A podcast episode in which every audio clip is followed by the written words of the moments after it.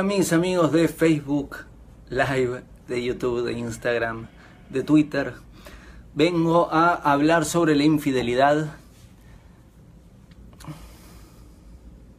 y una frase que escribí hace unos pocos días en Twitter y en Instagram que generó un poco de revuelo. Eso me motivó a decir, ok, tenemos que hacer un video sobre este tema. Lo que dije fue, si te conoció engañando a alguien, ¿qué te hace creer que no te va a engañar a vos? Esto generó molestia, muchas personas se sintieron incómodas y, y me parece bien hacer un video para aclarar este tema y, y, que podamos conversar sobre la infidelidad, aunque sea un poquito, es, es un tema que da para, para charlar un buen rato. A ver, ¿por qué no premio la fidelidad y la infidelidad? ¿Por qué no premio la infidelidad, premio la fidelidad? ¿Por qué creo que la infidelidad es muy dañina para la relación? Porque la relación se trata de dos almas tratando de unirse y volverse una. Se trata de, de una completa, si está bien la relación, es una buena relación, se trata de una completa entrega mutua de dos personas que están tratando de formar una, una unidad más grande, de conocerse a sí mismos, de, de, vivir la vida juntos. Y la intimidad de la pareja es de las áreas más importantes, privadas, la palabra mismo lo dice, íntima e inocente de la relación.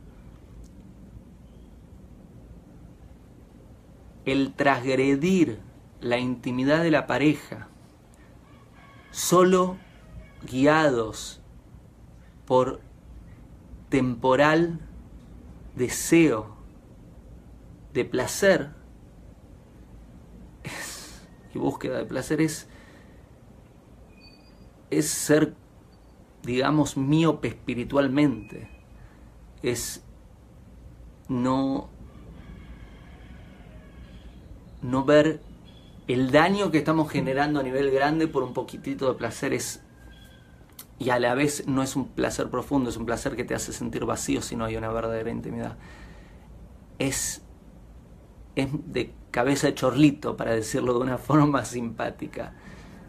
Es pensar, voy a sacrificar todo esto, toda esta relación que me es muy importante, es más, es, es la relación de mi vida, por eh, comer un plato de comida eh, rico en este momento que ni siquiera sabemos qué tal va a ser.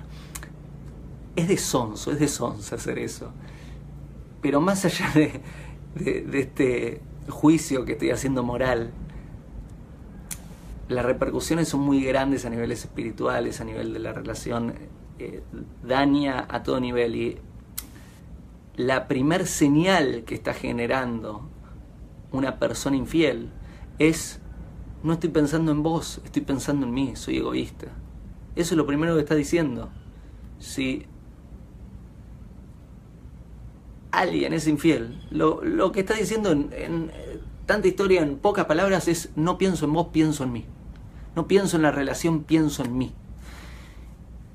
Y si esa persona piensa en él o en ella, te preguntaría seriamente si querés tener una relación con esa persona. Porque el egoísmo probablemente es el enemigo número uno de una relación. Si estás en esa relación por vos, no estés en esa relación, no le hagas tanto daño a la persona que tenés al lado y tanto daño a vos. No, no seas sonso, no seas sonsa. Si vas a pensar en vos, si todo toda tu vida se trata sobre vos. Ahorra los dolores de cabeza y, do y dolores de corazón y no te pongas en pareja. Hacé la tuya, para decirlo en cortas palabras. Si querés construir una relación, si querés algo tan profundo y tan importante como una relación, te sugeriría que estés a la altura de eso que estás pidiendo. Si no estás a la altura de estar en una relación, si no estás a la altura de comprometerte con alguien y construir una relación, no te metas en ese lugar, no pidas cosas que no sos capaz de manejar, que no sos capaz de respetar. ¿Y por qué dije que si te conoció engañando a alguien, probablemente vos seas la próxima persona? Porque esto viene a la pregunta, ¿las personas cambian? Y la respuesta es no y la respuesta es sí. Y ambas respuestas están correctas. A nivel del alma, las personas no pueden cambiar. ¿Por qué? Porque el alma no cambia.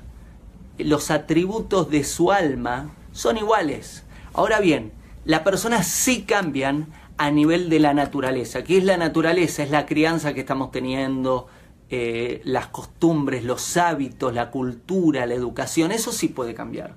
Ahora bien, que se pueda cambiar no quiere decir que se cambie. Para el alma no se puede cambiar. Los atributos de la personalidad, la educación, lo que llamamos la naturaleza, eso sí se puede cambiar, pero ¿es fácil de cambiarlo? No, es muy difícil.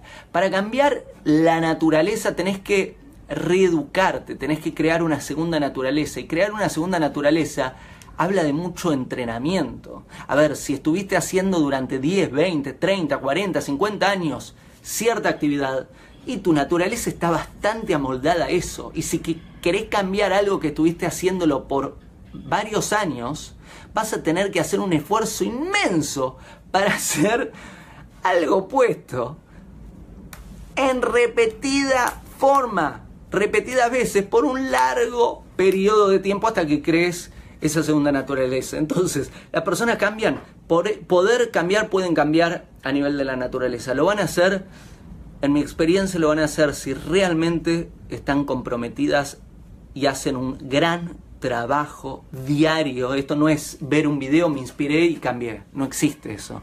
No es eh, uy, viajé de vacaciones a un lugar que, lo nombran espiritual, ya estoy. No, te mientas. El, el, cambio no sucede por un momento de inspiración. El cambio, ¿sabes por qué sucede? Porque haces trabajo todos los días. Todos los días trabajás y trabajás y trabajás y haces el esfuerzo de crear esta segunda naturaleza. Ahí sí, quizá podés hacer el cambio. Los otros que cambian son los que se conducen a tanto, tanto, tanto sufrimiento que se transforma en una cuestión de vida o muerte. Hago esta rápida pausa comercial para agradecerte por oír mi podcast y pedirte que si te gusta lo recomiendes. Si te gustaría adquirir alguno de mis libros, podés encontrarlos en su formato físico y digital en Amazon y en su formato audio en Audible. Gracias y que continúes disfrutando del contenido que tengo para vos.